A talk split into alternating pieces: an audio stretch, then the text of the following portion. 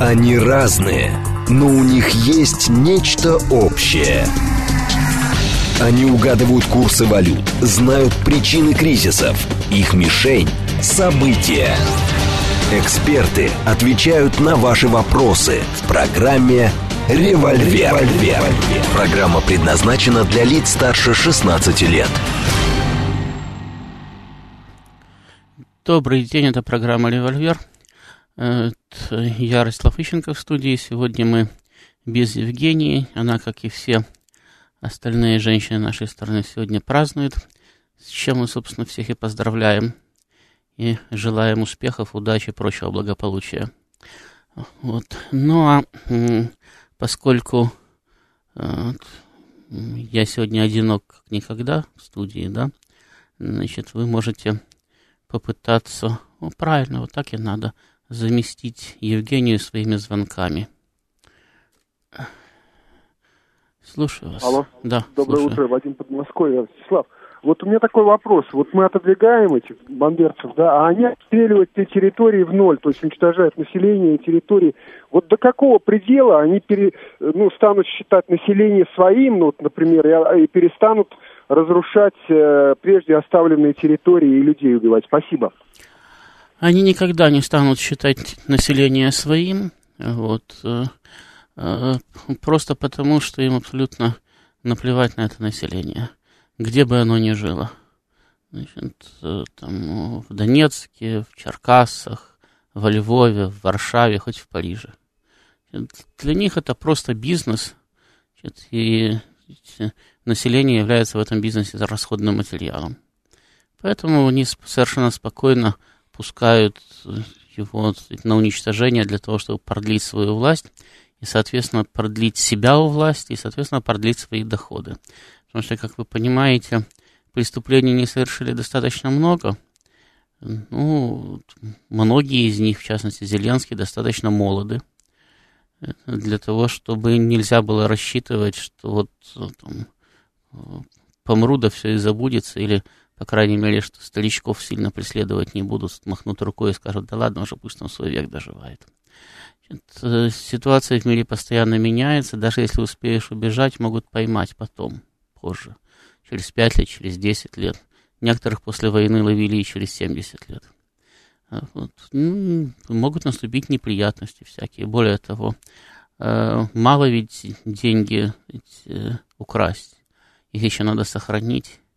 А ведь западные друзья тоже любят э, конфисковывать все, что нажито непосильным трудом. И только до тех пор, пока ты находишься у власти, или до тех пор, пока ты являешься политически активным, до тех пор, пока ты представляешь какой-то интерес – только до этого времени ты можешь рассчитывать на то, что э, с тобой будут считаться. Вот. Значит, э, поэтому удержание власти становится главной проблемой. Значит, удерживать власть можно только до тех пор, пока идет война. Война закончилась, все, спасибо, до свидания. Во-первых, потому что она закончится разгромом Украины и катастрофой для этой власти. А во-вторых, просто потому что Зеленский, не ведущий войну, никому у власти не нужен.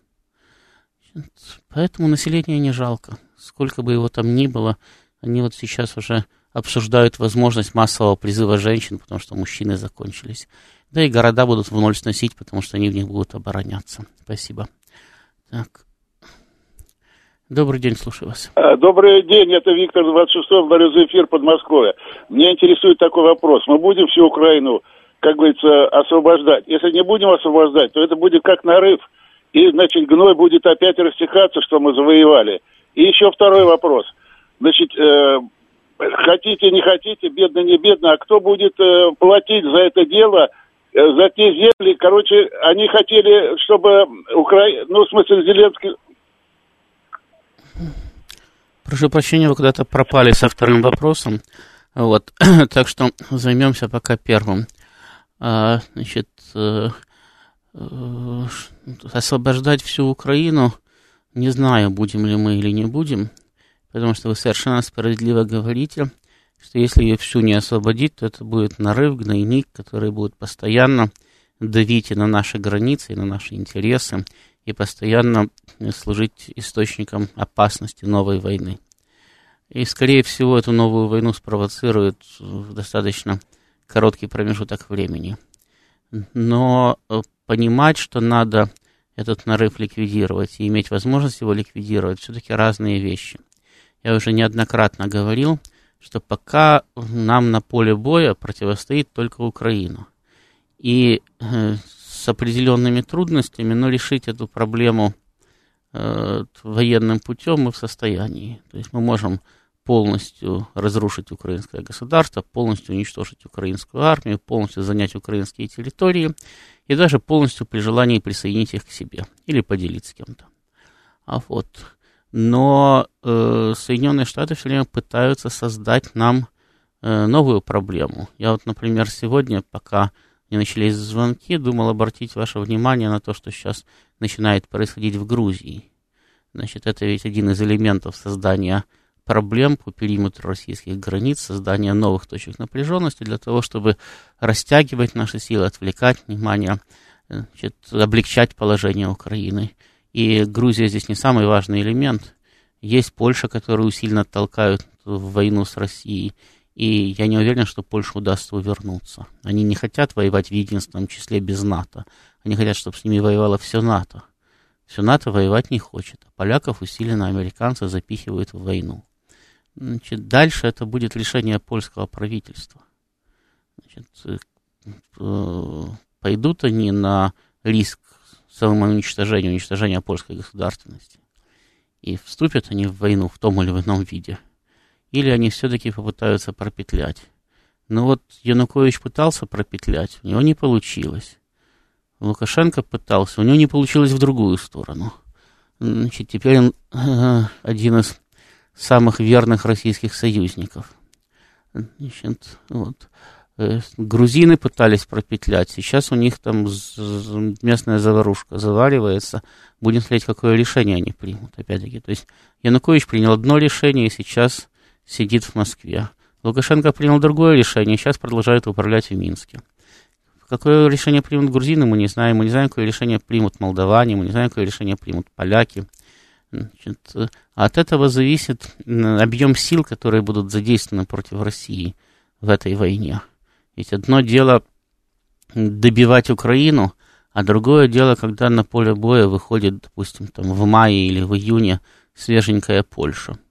Да, может быть, даже э, не такая сильная, значит, может быть, сопоставимая по силам с Украиной, может быть, чуть-чуть сильнее, но неважно.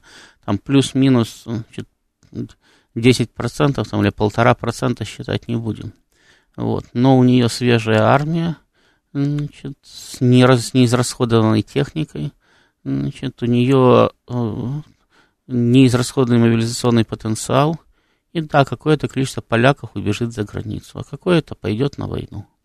Значит, и это какое-то, которое пойдет на войну, даст возможность создать армию от 500 тысяч и выше человек. Значит, дальше Запад эту армию будет укомплектовывать оружием. Поляков переучивать не надо. Они уже обучены летать на, на самолетах западных, ездить на танках западных и так далее. Они уже члены НАТО. Поэтому то, что туда пойдут леопарды, Абрамсы, там, F-16 и так далее, никого не удивит. Там, Патриоты, они там и так уже есть. Просто будут поставляться в большем количестве. Насколько нам, допустим, сможет э, Америка и Европа обеспечить фронт расходными материалами, вопрос у них пока не очень получается. Но, тем не менее, что-то они еще найдут, и это что-то они будут находить довольно долго на своих складах. И вот мы можем столкнуться с ситуацией, когда против нас просто выступает свежая армия, и нам надо еще год-два с ней воевать, а за это время против нас подготовят еще одну свежую армию там, и так далее. Может сложиться ситуация, когда нам придется заключать компромиссный мир, хоть он будет не очень для нас выгоден. Ну, просто Придется взять паузу, скушать твикс, а потом заняться любимым делом и добить такие врага в его логове. Только это потом может наступить через 5 лет, может через 10, а может через 15 и более лет наступить. В конце концов, я уже когда-то приводил пример, что заявку на все древнерусские земли сделал Иван III, который заявил, что Москва Третий Рим, который заявил, что все это отчины и дедины его дома, хоть он, конечно, Люрикович, значит, но это было не совсем так, так как династия Невского, династия Калиты, они могли претендовать только на Великое Владимирское княжение, значит, в соответствии с Любежским разделом. Но, тем не менее, значит, он заявил, что это земли все принадлежащие ему по праву значит, наследования, и э, начал войну с э, Великим княжеством Литовским за возвращение бывших русских земель и даже немножко вернул. Значит, а потом вот это немножко туда-сюда, значит, Черниговские и Смоленские земли колебалось вплоть до середины 17 века. И только с середины 17 века опять началось последовательное возвращение русских земель и закончилось только в конце 18 века. В самое последнее, а если считать Галицию, то и вовсе в середине 20-го, в 39-м году, а по сути дела в 45-м. И Закарпатье вообще в 45-м перешло к этому самому э, в состав уже СССР, даже не Россия, а СССР. Значит, вот период, в течение которого воз... шел процесс возвращения земель. Кстати, все эти земли сейчас находятся в составе Украины, и Закарпатье тоже. Вот. Поэтому Э, Причем желание, значит, всегда присутствовало. Недостатков желаний у э, правительств, что царских, что императорских, что советского не было. Значит, э, советское правительство поход на Варшаву организовывало, причем поход на Варшаву был только этапом в пути на Берлин, то есть через Польшу э, собирались пробить коридор к немецким рабочим, значит, и э, возбудить вновь революционное движение, подавленное там в 19 году, но все еще бурлящее вот, пробиться через Польшу в Венгрию, которая только что тоже еще бурлила революцией, там, организовать всеевропейскую революцию там, и так далее. То есть никто не собирался останавливаться на Украине или на Белоруссии, но это была вынужденная остановка, потому что э, Красная Армия столкнулась с невозможностью решить проблему даже Польши. Значит, э, пришлось с этим смириться и отложить, так сказать, решение на Неопределенное, кстати, время. Никто не знал, что э, в следующий раз возможность решения этой проблемы наступит э, в 1939 году. Вот пришлось отложить. Вот так что и здесь также. Будем надеяться, что кстати, э, удастся задавить гнойник в зародыше там уже в этом, там, в следующем году. Вот. Но если придется кстати, отложить радость и удовлетвориться каким-то куском территории, да, там, шестью регионами, как сейчас, там, 12 регионами, восьмью регионами, 16 регионами, тогда сколько получится. Ну, значит, надо будет э, радоваться тому, что есть, и готовиться добивать, повторяю, врага в собственном логове потом. Добрый день, Сергей Алексеевич, слушаю вас. Добрый день, Ростислав. То, что США пытаются, стараются создать нам ряд проблем, это видно невооруженным глазом. А как вы оцениваете наши возможности создать проблемы для Вашингтона? И мы что-нибудь в этом направлении им делаем, на ваш взгляд, или еще не время? Сергей Алексеевич, если бы мы бы не делали бы ничего для того, чтобы создавать проблему Вашингтону, мы бы с вами бы сейчас бы не беседовали, потому что Вашингтон бы нас бы давно бы раздавил. Значит, другое дело, что мы не пытаемся создавать умышленно критические проблемы, которые закрывали бы путь к последующим переговорам. Значит, американцы это пытаются делать. Значит, и это не достоинство, а недостаток их политики. Потому что рано или поздно вести переговоры все равно приходится. Никто не побеждает окончательно и бесповоротно. Тем более, что сейчас для Соединенных Штатов мир стал слишком сложным они ведут себя так же, как будто э, мы до сих пор живем в 90-е. А что касается проблем, которые мы создаем, то мы когда-то, по-моему, на эту тему говорили, может быть, не очень подробно. Вот смотрите, э, Соединенные Штаты считали себя мировым гегемоном и на каком-то этапе таковым были. Э, Россию, в принципе, Э, на определенном этапе такой, такая расстановка сил даже устраивала, но Россию не устраивало то, что э, у нее исчез пояс безопасности, и этот мировой гегемон приближает свои вооруженные силы к ее границам. И Россия фактически заявила только одно требование. Значит, у России есть своя зона интересов, своя сфера интересов. Значит, пожалуйста, вот сюда грязными руками лезть не надо, а там дальше во всем остальном мире можем даже там, сотрудничать. Соединенные Штаты сказали нет. И их позиция была в принципе обоснована с точки зрения гегемона. Потому что если гегемон недостаточный гегемон для одной страны, то он недостаточный гегемон для всех стран. То есть самой своей, своей естественной позиции защиты национальных интересов Россия уже создала Соединенным Штатам проблемы. Дальше, после того, как Соединенные Штаты сказали нет, значит, и даже продемонстрировали свою готовность э, с Россией бороться, в том числе и путем дестабилизации внутренней ситуации в России, значит, у Кремля было два варианта. Можно было смириться сказать, ну нет, так нет, ладно. Значит, будем как, как прикажете. Так, как сделали, например, немцы сейчас. Вот. И второй вариант – продолжать борьбу. Значит, выбрали продолжать борьбу. Значит, это опять это проблема для Соединенных Штатов, потому что надо задавить не просто огромное государство, которое даже чисто физически оккупировать сложно. Надо еще и задавить ядерную сверхдержаву, которая может мир в порошок стереть. Это значительно сложнее. То есть надо сделать это так, чтобы не вызвать ядерную войну. Это тоже проблема для Соединенных Штатов. Более того, Россия не стала подставляться.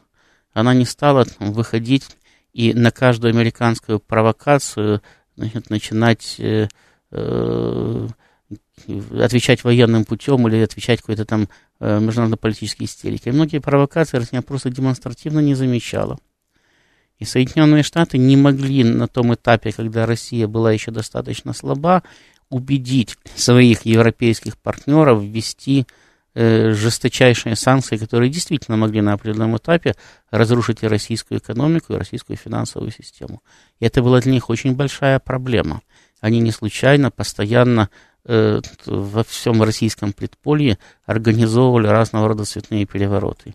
Им необходимо было продемонстрировать агрессивную Россию, которая отправила войска в соседнее государство, которое можно обвинить в том, что она пытается насильственным путем реставрировать Советский Союз, значит, что, соответственно, можно продать своим уже западноевропейским друзьям и таким образом ввести против России санкции. Что произошло после того, как началась кампания на Украине? Но произошло уже поздно, когда Россия достаточно усилилась в экономическом и финансовом плане для того, чтобы спокойно эти санкции перенести. Вот это все проблема для Соединенных Штатов. Россия своим, своим существованием создает проблему для Соединенных Штатов.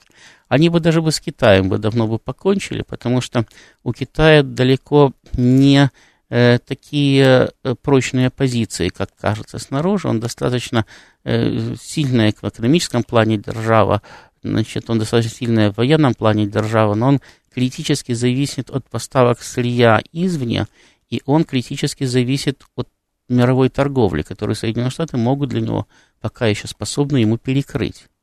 А вот. И он еще и зависит в значительной степени от американского рынка. Но здесь взаимная зависимость, но китайская зависимость существует. И инструментов борьбы с Китаем, ни ядерных и не военных, у Соединенных Штатов значительно больше, чем инструментов борьбы с Россией, ни ядерных и не военных. А ядерный не играет, потому что ядерный это ничья. И государство, которое борется за гегемонию, которое хочет управлять миром, значит, ядерные руины не нужны.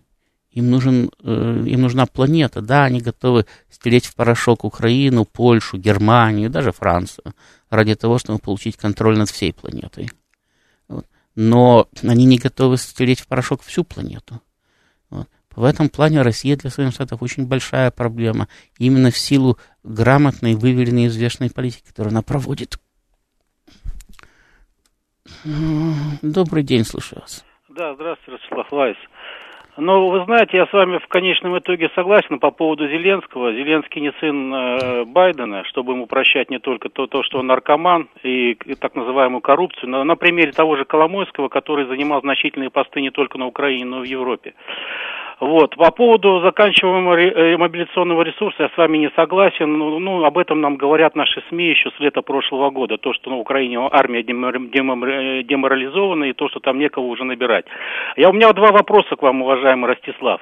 Хотя я с вами во многом не согласен. Не кажется ли вам, что в отличие от нас коллективный Запад идет на уничтожение России под лозунгом «цель оправдывает средства», глядя на поведение не только Европы, но и Соединенных Штатов Америки, которые сами не представляют, сколько они потратили на оружие, на вооружение Украины. То ли 30 миллиардов, сказал один из конгрессменов, то ли 80 миллиардов, а общая совокупная сумма только Соединенных Штатов Америки достигла 112 миллиардов долларов на текущий месяц.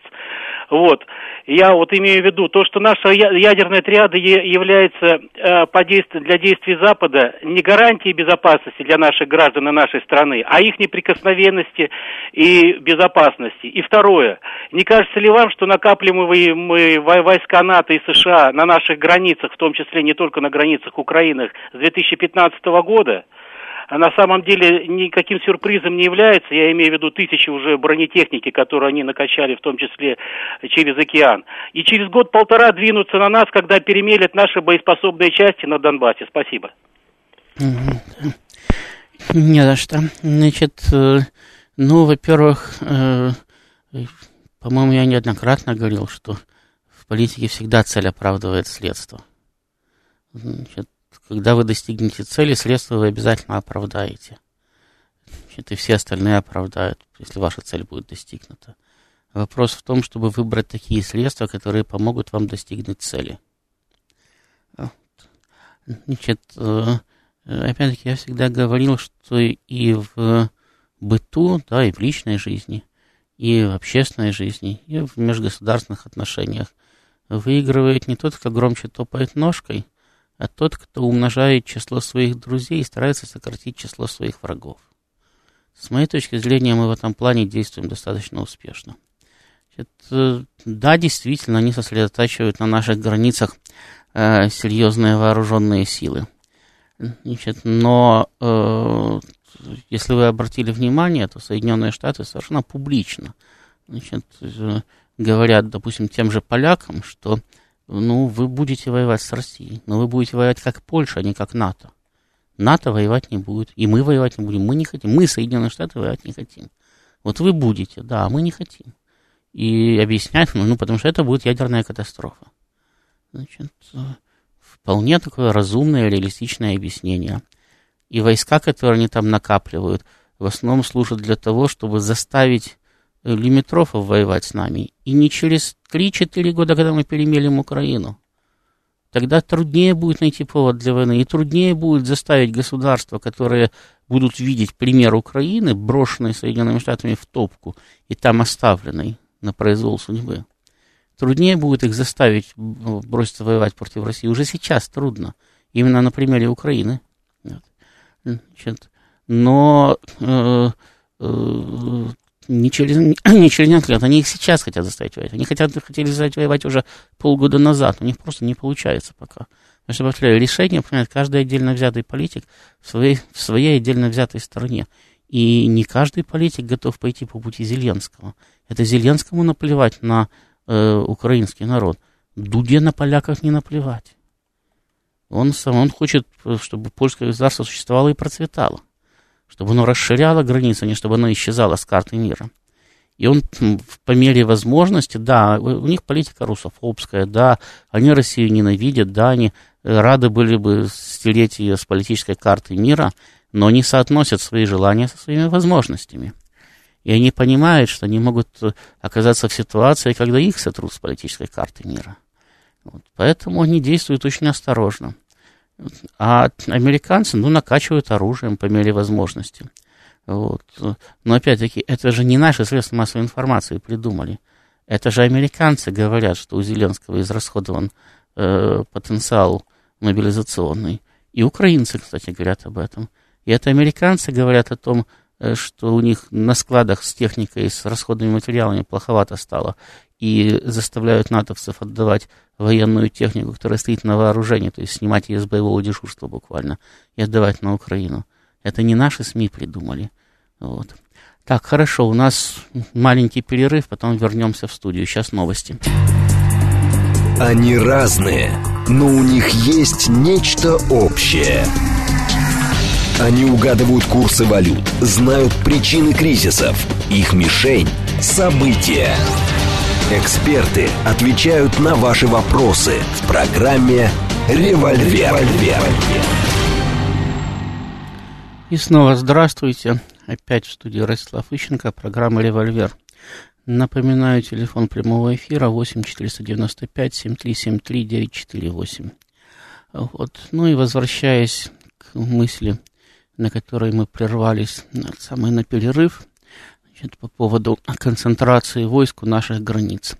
Концентрация войск это всегда плохо, но когда мы говорим о концентрации американских войск, давайте рассмотрим их с точки зрения... Так, ладно, не будем заставлять человека ждать. Да, добрый день, слушаю вас.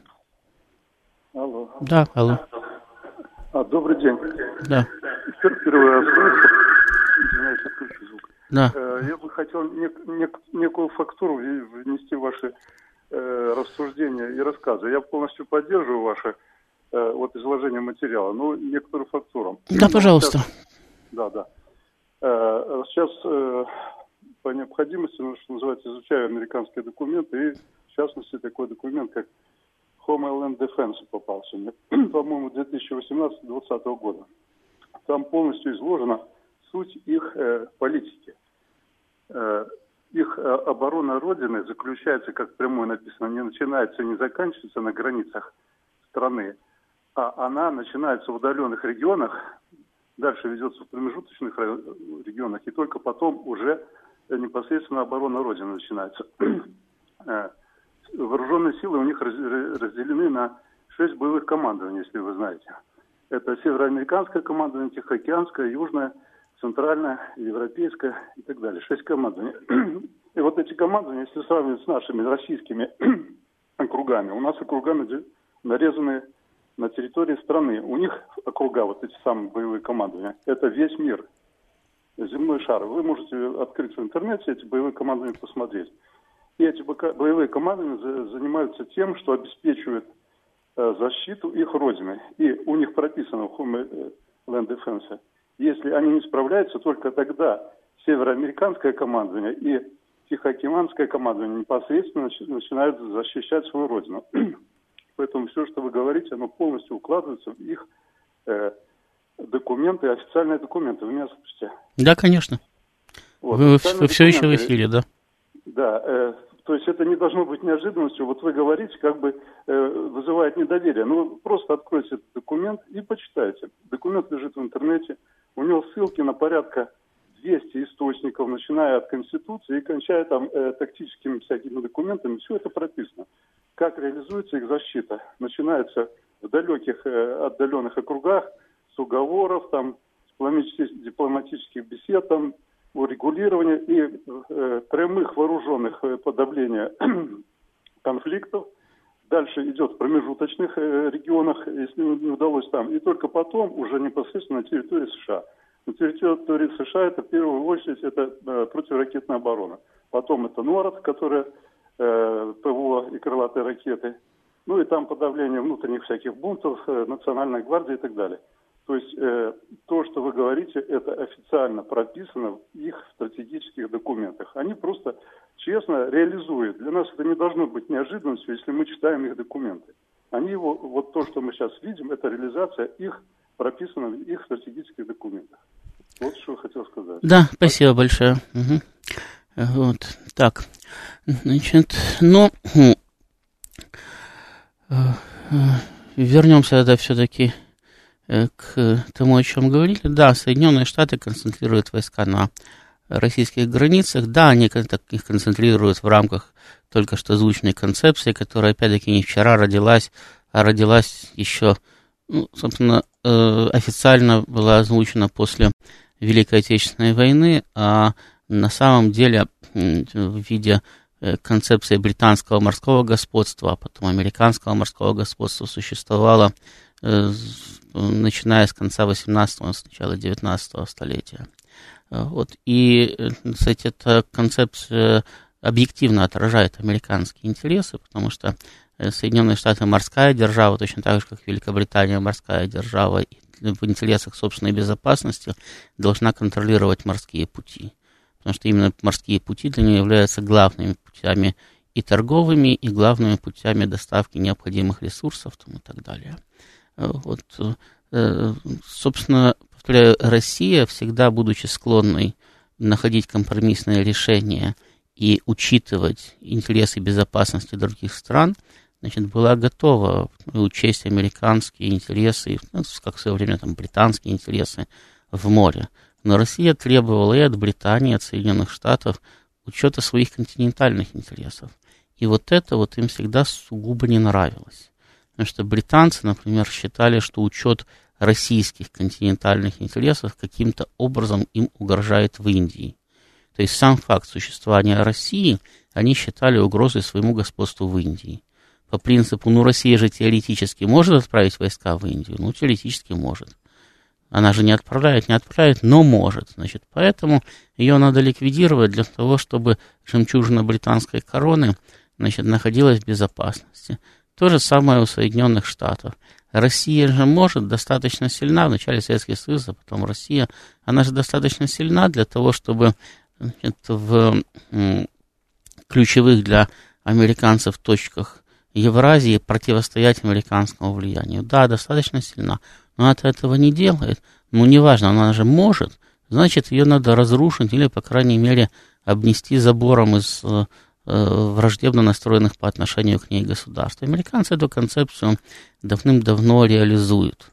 Значит, они пришли к концепции необходимости, э, то есть к э, осознанию необходимости разрушения России, полного разрушения, только на заключительном этапе. До этого они предполагали все-таки идти по пути сдерживания. Только когда они поняли, что все уже сказать, э, вариантов не будет, можно либо договариваться с Россией на равных, либо бороться за ее уничтожение. Тогда они стали бороться за э, уничтожение России, потому что договариваться на равных они э, с детства не приучены. Вот. Так вот, в рамках этой своей концепции, да, они подвигают к границам России свои войска, но э, войска Соединенных Штатов и даже совокупные армии НАТО – все вместе взятые, воевать против России не собираются по двум причинам. Во-первых, потому что в рамках конвенционной войны у них нет шансов на победу над Россией.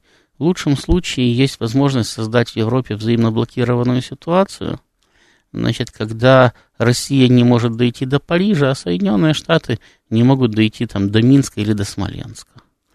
Значит, и здесь значит, ведется война, разрушительная война, уничтожающая целые европейские государства. Значит, вестись она может относительно долго с разными там затишьями. Но в рамках нынешнего мира такая позиция невыгодна в первую очередь Соединенным Штатам, а не России. Потому что у Соединенных Штатов в Тихом океане набирает силу Китай. И Китай заявляет претензию на господство в Азиатско-Тихоокеанском регионе, в частности, в Тихоокеанской акватории. А США давно привыкли считать Тихий океан своей лужей. И для Соединенных Штатов, как я уже сказал, морские пути имеют критически важное значение. И они за них будут бороться в обязательном порядке. Поэтому они не могут сковать все свои силы и все силы своих союзников на российском направлении – им, наоборот, эти силы надо высвобождать для того, чтобы бросить их против Китая, так как по их собственным расчетам у них осталось года два до того момента, когда Китай станет для них неуязвим. То есть, когда они не смогут даже надеяться на победу. И вот и сейчас победить очень сложно в открытой войне. Но сейчас Соединенные Штаты по своим расчетам считают, что они могут теоретически его победить. Но по их же расчетам получается, что после 25 года воевать с Китаем уже бессмысленно. Посчитайте, сколько осталось до 25 года. Вот. Поэтому для того, чтобы высвободить свои ресурсы, Соединенные Штаты э, значит, принимают вполне разумное решение. Они исходят из того, что надо просто бросить против России как можно большее количество государств, которые находятся на российских границах.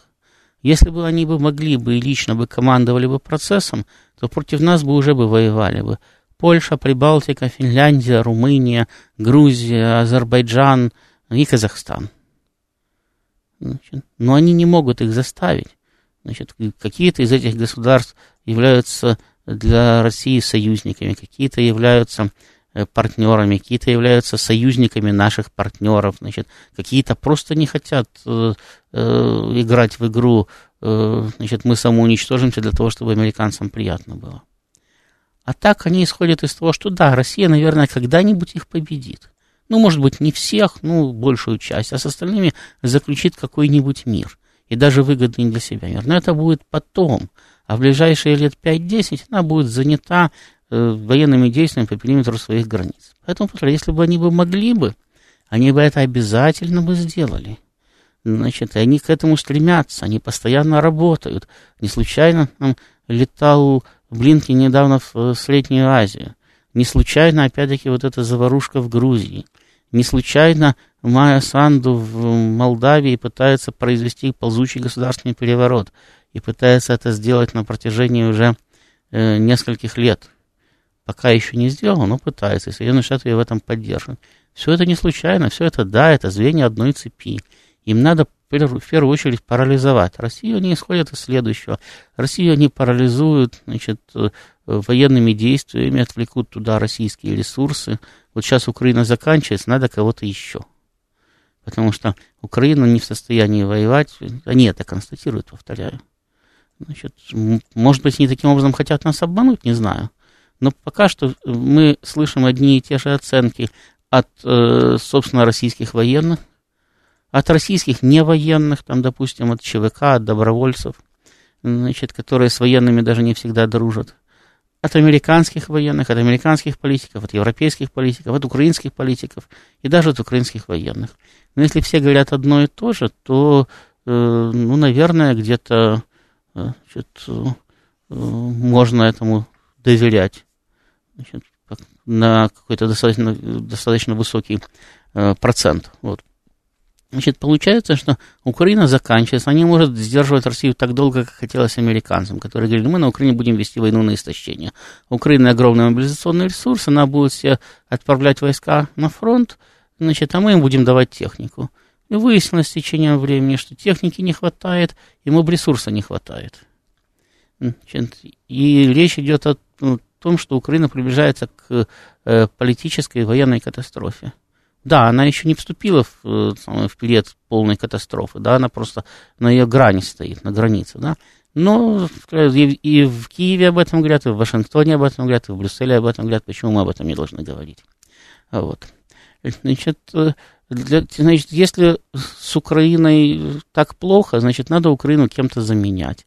А еще лучше поддержать ее кем-то, пока она окончательно не э, уничтожилась. Потому что проще поддержать падающего, да, чем потом выступать в одиночку, значит, второй Украины, даже для той же Польши. Американцы пытаются это мероприятие организовать. И повторяю, поскольку союзники американцев очень не доверяют американцам, так американцы бросили Грузию в 2008 году, американцы бросили Украину сейчас, да, они поставляют оружие. Но когда там, у них просят, они говорят, ну, через год. А надо не через год, надо позавчера и надо там не по чайной ложке, а сразу и много. А они где не могут, а где не хотят, значит, э, организовать поставки таким образом, чтобы удовлетворить аппетиты украинского правительства и удовлетворить потребности фронта. Значит, вот. Э, они не могут организовать достаточную сказать, поддержку э, живой силой Украины, не могут организовать вступления в войну своих союзников на стороне Украины.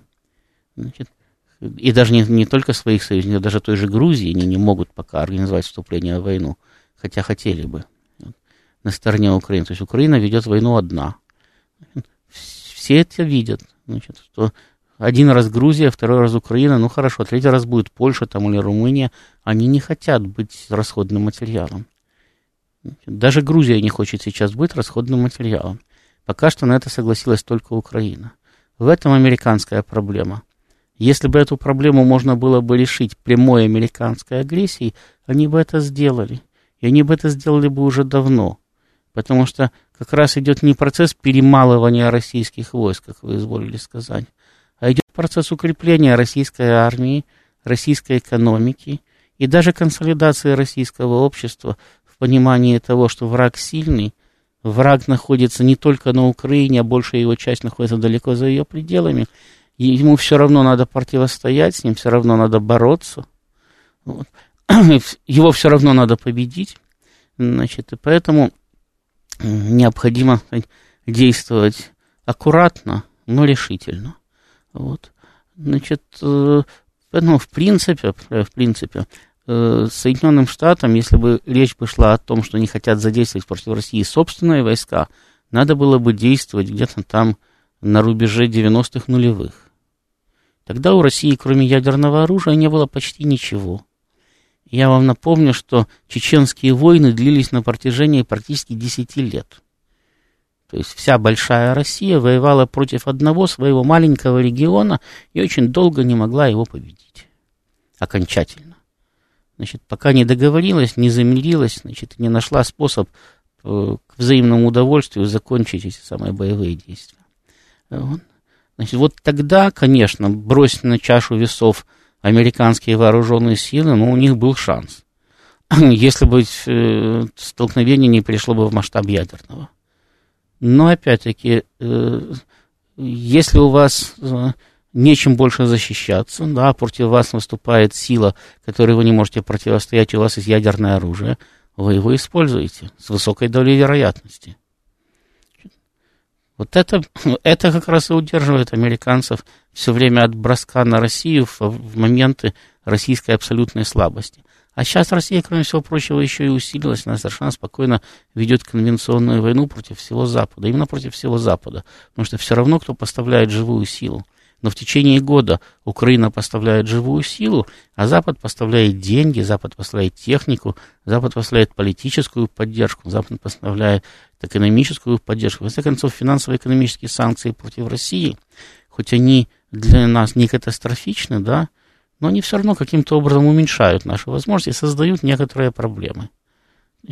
Эти проблемы не неприятные, эти проблемы так или иначе нас ослабляют. Вот. Да, не в той мере, в какой хотели бы американцы, но тем не менее это тоже в копилку, так сказать, украинского сопротивления, все эти самые их финансово-экономические санкции против России. Вот, поэтому э, поставщик живой силы получает всеобъемлющую поддержку. Не в том количестве, каком он бы хотел сам ее получить. Ну, так это уже проблемы возможностей. Я вот начинал с того, да, что говорил, что у нас тоже есть желания, есть возможности. И наши возможности могут не совпасть с нашими желаниями.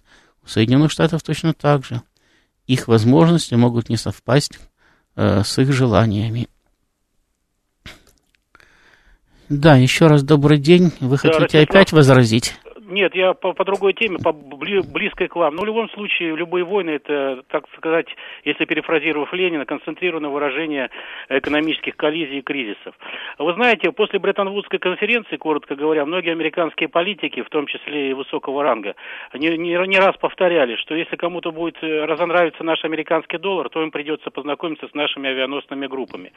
У меня вот вопрос в связи с этим. Не считаете ли вы, что одним из ключевых не только задавить э, Россию, как говорил Бжезинский, что русский вопрос надо закрывать, и он объявил об этом публично в 2014 году.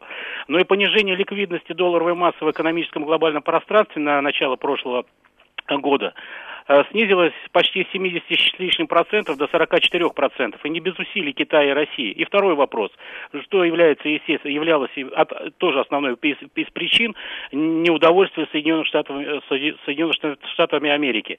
А второй вопрос, не кажется ли вам, что любое развитие как экономическая, не только военная, Китая и России, которые являются альтернативой экономической модели Соединенных Штатов Америки, не только как э, возрастающие потребности внутри наших стран и благополучие наших граждан, но и между, как являющиеся альтернативными международными транспортными коридорами по доставке всего необходимого по импорту, по экспорту, являются национальной угрозой Соединенных Штатов Америки, которая на момент начала конфликта почти 50% потребляла всего мирового. И для него, и как взаимодействие взаимо, из-за взаимосообщающихся сосудов, где-то, если где-то прибыло, значит где-то убыло, американцам, естественно, выгодно давить не только экономически, но и военным путем такие страны, как, э, которые входят в блок и ШОС, и БРИКС, и на которые, э, на подавление которых на, направлены были непосредственно по, поездки Блинкина. Спасибо.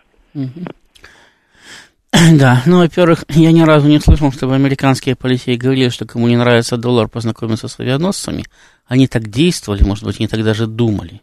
Но публично так никто не говорил, публично, наоборот, говорили, вы знаете, всем так нравится доллар, что все просто просят, ну, дайте нам этих долларов побольше, потому что, ну, очень нравится. И американцы в этом всех убеждали. Значит, и как раз их э, конфликт с Россией и с Китаем и их попытка использовать доллар в качестве оружия привела не в последнюю очередь к усиленной дедоларизации мировой экономики. То есть здесь э, сам конфликт, да, и дедоларизация друг с другом прямо не связаны. Потому что конфликт можно было решить э, путем э, переговоров, путем компромисса. И да, для Соединенных Штатов это был бы тяжелый компромисс. Значит, им пришлось бы проводить реформу своей экономики э, в достаточно сложных уже условиях.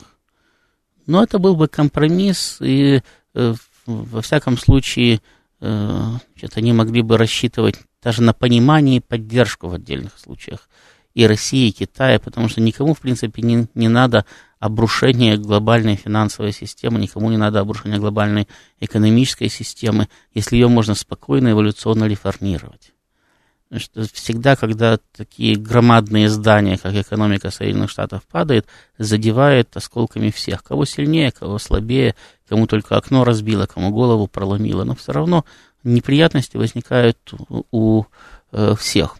Значит, но они пошли другим путем. Они пошли другим путем не потому, что они Соединенные Штаты, а потому что в Соединенных Штатах, как в любой стране, есть разные группы влияния, которые, как вы совершенно справедливо отметили, только вы говорили об этом в мировом масштабе, да, в каждой отдельно взятой стране есть еще группы влияния, которые ориентированы на разные сектора национальной экономики. И мы, опять-таки, мы неоднократно говорили, это общее место, об этом говорят везде, во всем мире, да, в том числе и в самих Соединенных Штатах что в Соединенных Штатах э, на долгое время у власти закрепился финансовый сектор. Финансовый сектор, который отличается тем, что он может делать деньги из воздуха или деньги из денег, минуя момент производства. То есть у него не действует формула э, деньги, товар, деньги и товар, деньги, товар. У него действует формула деньги, деньги. Вот. Э, финансовому сектору выгодно заниматься биржевыми спекуляциями значительно выгоднее, чем вкладывать деньги в, в какое-то долгосрочное кредитование предприятий. Соответственно, страна наводняется пустыми бумажками значит, за счет э, огромной эмиссии. Э, все эти, э, значит, э, э, экономика лишена кредитования, не может развиваться. Вот. А на бирже значит, деньги – Э, надувают биржевые пузыри, которые рано или поздно лопнут. И вот именно этой группе нужно было доминирование всепланетное для того, чтобы американские доллары во все большем и большем количестве уходили за рубеж, для того, чтобы они становились средством э, резервирования все большим и большим, то есть чтобы их ни в коем случае не выбрасывали дальше на свободный рынок, их просто складывали в закрома. Америка напечатала, они ушли за рубеж, их сложили в закрома где-нибудь в России или в Китае там, и так далее, вместо золота. И вот чтобы они там лежали, лежали, лежали, накапливались, накапливались, накапливались, чтобы это происходило бесконечно. Вот это им было надо. Потому что иначе, как только просто, даже вот сейчас начался поток долларов обратно, и американцы столкнулись с инфляцией, значит, они на время ее притормозили, но они ее остановить не смогут, наоборот, на должна перейти в гиперинфляцию. Значит, но им не только обратный поток угрожал, им угрожало даже прекращение э, потребления миром все новых и новых и новых э, порций долларов. Значит, потому что в таком случае некуда было бы девать вот эту вот ничем не обеспеченную эмиссию. А э, биржа тоже не может бесконечно поглощать инфляцию и переводить ее в, самое, в инфляцию биржевых акций. Вот. И да, эта группа пытается решить вопрос военной силой, свой вопрос. И внутри страны не пытаются, внутри Америки не пытаются решить свою проблему военной силой, и в международном плане, но они ограничены. Они ограничены в своих возможностях, потому что им тоже противостоит военная сила, и эта военная сила в состоянии уничтожить Соединенные Штаты. В этом их проблема, но в этом и наша проблема. Все, спасибо за внимание. Всех еще раз с праздником. До свидания.